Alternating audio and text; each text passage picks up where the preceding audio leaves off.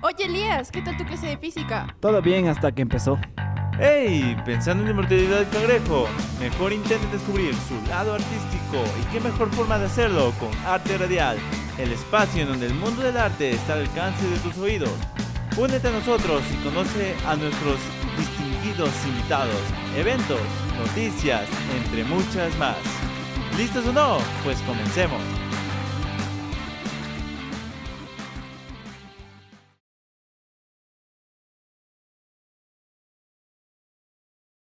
Es un gusto saludarles en esta ocasión. Soy Leonardo Córdoba y estás escuchando Arte Radial, programa en el cual tendremos varios temas de interés con respecto al arte y noticias de actualidad. Recuerda que nuestro programa es retransmitido por la Radio Sucre, radio del Instituto Superior Tecnológico Sucre, el cual te oferta varias carreras, las cuales puedes revisar en la página web www.tecnologicosucre.edu.es.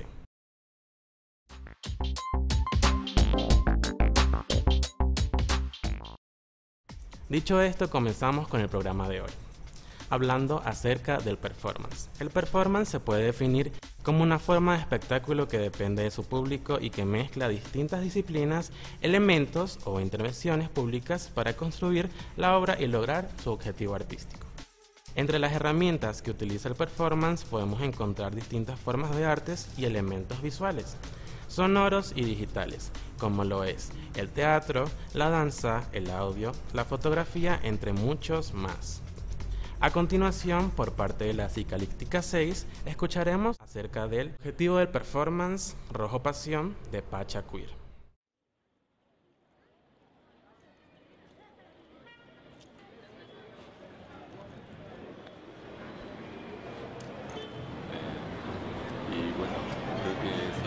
Eso es como a lo que nos a lo que le dedicamos de nuestra energía. Eso a este proyecto que es Pachacuirida a partir de eso bueno nos vinculamos con el proyecto este del del, del VIH, de la residencia positiva, eh, precisamente por los cuestionamientos que, que, tenemos siempre desde nuestro proyecto hacia la normatividad, no cualquiera que ésta sea. Entonces creemos que también hay una normativa referente a los temas de VIH en el mundo y que, digamos, más allá de estar o no con el virus, es una situación siempre de estigmas que todas las personas tenemos, de discriminación por tener cualquier condición diferente a, los, a la mayoría o al común denominador. Entonces creo que eso es lo, por eso es principalmente por lo que estamos acá como yo creo que la, la coca y la mota tenemos esta, este lazo siempre del cuestionamiento permanente de los estereotipos en la sociedad de impuestos, ¿no? Pero en relación directamente con el VIH, creo que lo, lo que más nos unió en este proceso de la residencia positiva, la mota y a mí, fue el hecho de que hace muy poco murió un amigo nuestro, un muy buen, un muy gran amigo nuestro y la verdad que murió en condiciones que ni siquiera él hubiese querido terminar de esa forma. Entonces, en base a esta experiencia personal que tuvimos ambas, quisimos ser parte de esta residencia para un poco eh, mostrar a la gente las malas prácticas médicas que hay en cualquier condición, o sea, no sea solo en el VIH, sino en el tema de la diabetes, en el tema de, de la hipertensión. Creemos que el, que son prácticas muy violentas, entonces al tener estas prácticas violentas alrededor de nosotras, eso es lo que nos incentiva a nosotros a seguir con, con el proyecto, que es el cuestionamiento permanente del género, de la discriminación, de cualquier práctica violenta a través de la división, ¿no? Porque creemos que a través del código binario del hombre y mujer empiezan a surgir todas las divisiones y en este caso las divisiones serían del sano y el enfermo, del positivo y del negativo. el, el no sé, eh, tal vez algo que, digamos, no es que, no es que me faltó, pero en realidad eh, algo que cruzó mucho en mi vida en algún momento fue el tema del VIH, eh, cuando creo que conocí a la persona más importante que, con la que me he cruzado hasta ahora en un sentido de, cambio trascendental. Y mm, creo que esta persona me cambió la vida en un momento determinado de mi vida. que que esta situación de tener eh, esta condición de ser positivo o negativo era realmente algo trascendental que no te preguntas a diario y que de repente cuando lo enfrentas, eh, digamos así, frente a, o sea, cara a cara, eh, ya es, o sea, todo, todo cambia, ¿no? Toda la perspectiva cambia. Creo que, bueno, en general como cualquier tema. Pero mm, pues para mí fue esto, entonces para mí fue, es realmente, pienso que el VIH es como una ratificación de vida, pienso que el... O sea, a partir de eso pienso muy positivamente sobre el, o sea, pienso que el tema de, de hecho me gusta mucho el tema de ser positivo, porque siento que la palabra tiene una carga muy, muy, o sea, tiene una carga positiva, ¿no? Es una carga de alegría, no sé, una carga de, estar bien, una carga de vida en sí, o sea, la misma palabra me da un sentido de vida. Entonces, eh, cuando nosotros eh, enfrentamos esto del, tema del, esta, bueno, la infección que, que mi novio en ese tiempo había tenido, ¿no? Este, no, no fue una situación de, de catástrofe, no fue una situación de final para mí más bien fue una situación de vida, de alegría, de decir, bueno, es una oportunidad de, de, que, de cambiar algo, no sé, una oportunidad de renacer, de si algo no te gustó antes, bueno, pues entonces reflexionar y hacerlo ahora. Entonces esa era una situación que para mí era muy, eh, esa fue mi experiencia personal y creo que, que, se cruza directamente con la vida y creo que es cuando empiezas a amar más, digamos, el sentir de estar vivo independientemente de tu condición de positivo, negativo o hombre, mujer, géneros ni, ni sexualidades, sino el sentir en sí de la sangre fluir y de respirar este aire y de, no sé, de mirar lo que vemos, las nubes y todo esto, me parece que ese sentido es lo más rico del, del encontrarte en situaciones de riesgo, ¿no? donde vos te pones a pensar sobre el tema de vida o muerte. Creo que es como la decisión hacia dónde vamos. Y para culminar te dejo con una canción que me gustó mucho, Rush, del artista Fiebre.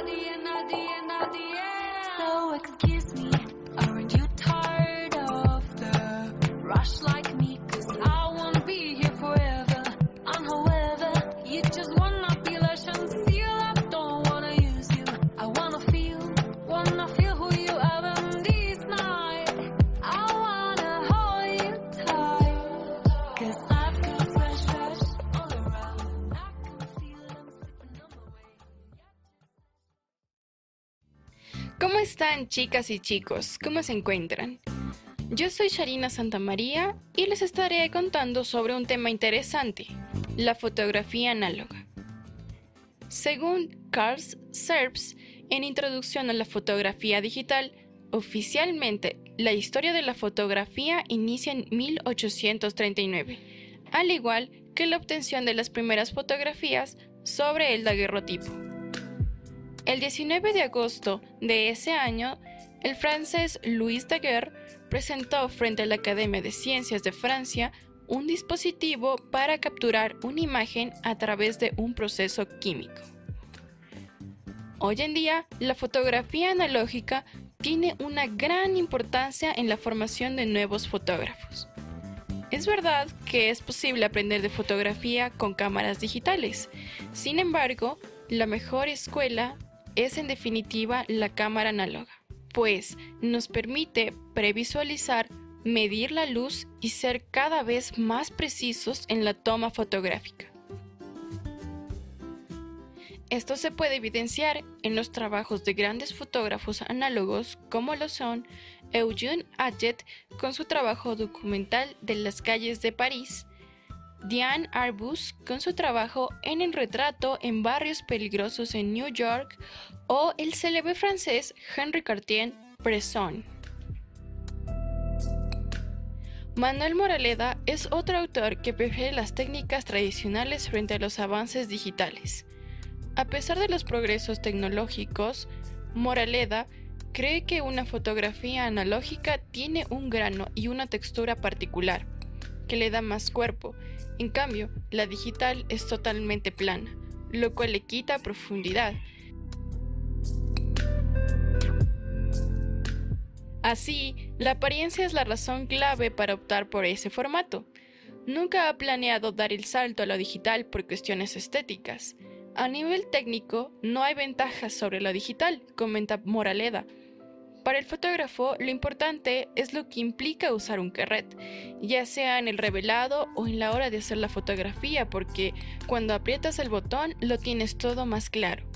Por ello, lo analógico continúa captando adeptos en un mundo digital. En tiempos en que todo está digitalizado y más ahora con la pandemia, en Quito se levanta un espacio que trabaja en el rescate de la fotografía analógica. Se trata del Laboratorio Abierto de Fotografía LAF, que lo dirige el cineasta Pablo Secaira. Pablo cuenta cómo muchas personas aficionadas a la fotografía se ven involucradas en el proceso de la fotografía de rollo, para lo cual cuentan con su laboratorio este espacio está ubicado en la floresta en el centro de Quito y básicamente se dedica a la expansión de conocimiento de tema analógico que ha sido olvidado un poco desde que apareció la fotografía digital. Así que ya saben muchachos, sería interesante conocer este lugar que además nos brinda un espacio gratuito y de paso conocer más sobre la fotografía analógica Ahora sí, yo me despido, pero quédense en sintonía, que de seguro hay muchos temas de interés.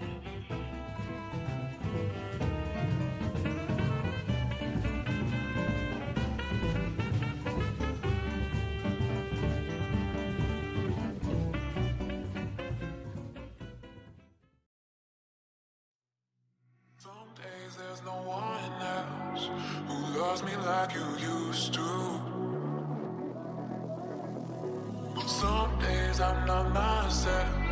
There's no one I can turn to.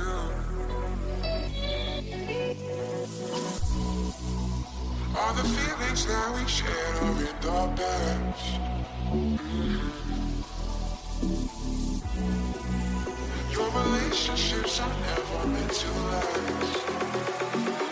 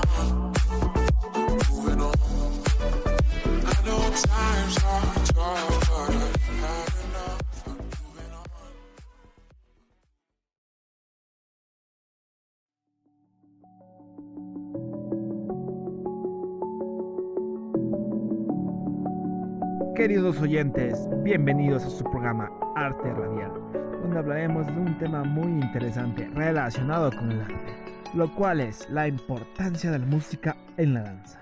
Pero escucharemos una canción, lo cual veremos la importancia que influye en la danza, con el tema With You.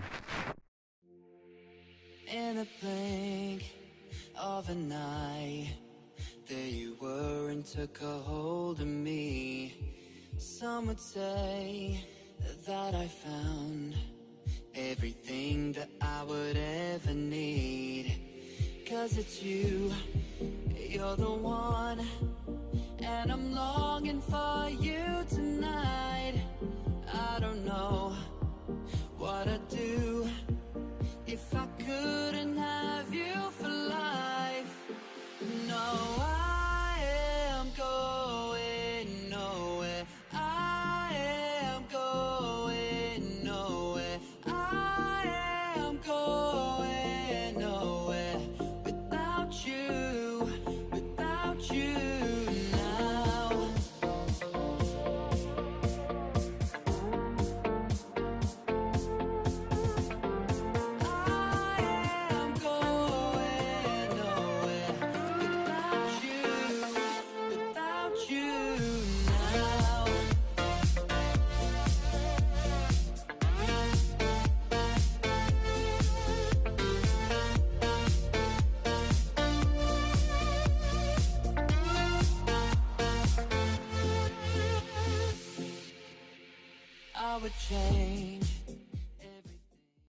Después de este deleite musical, buscaremos una serie de elementos de la música que inciden en el desarrollo de, de la expresión artística que es la danza, como la melodía que aporta a un soporte natural y a la expresión, lo cual esto ayuda al uso de la respiración durante la interpretación, como la respiración del bailarín, lo cual es fundamental y actúan como cómplices ya que caminan juntos en la construcción de frases de movimientos, mientras que la armonía es la unión de entre melodía y ritmo, lo cual el bailarín y la bailarina son más conscientes de su respiración en los movimientos, mejorando así la calidad de ejecuciones.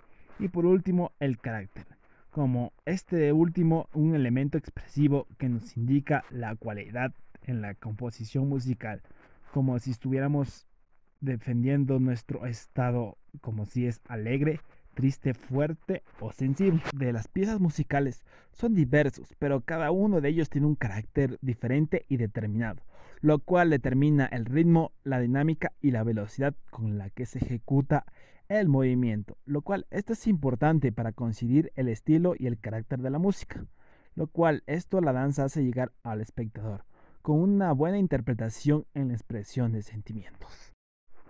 Para concluir, la música y la danza son dos disciplinas que requieren tener algo que comunicar para lograr generar o interpretar.